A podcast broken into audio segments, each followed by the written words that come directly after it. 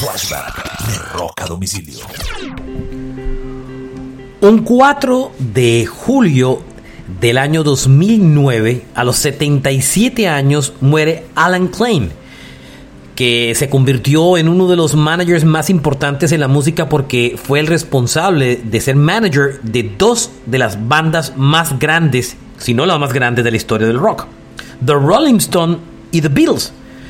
Murió de una falla respiratoria y adicionalmente tenía un diagnóstico de Alzheimer. Uh, Alan Klein fue ese manager de los últimos años de la época de los Beatles y que muchos eh, consideran que fue el real causante de la separación de la banda por encima de incluso la misma Yoko Ono.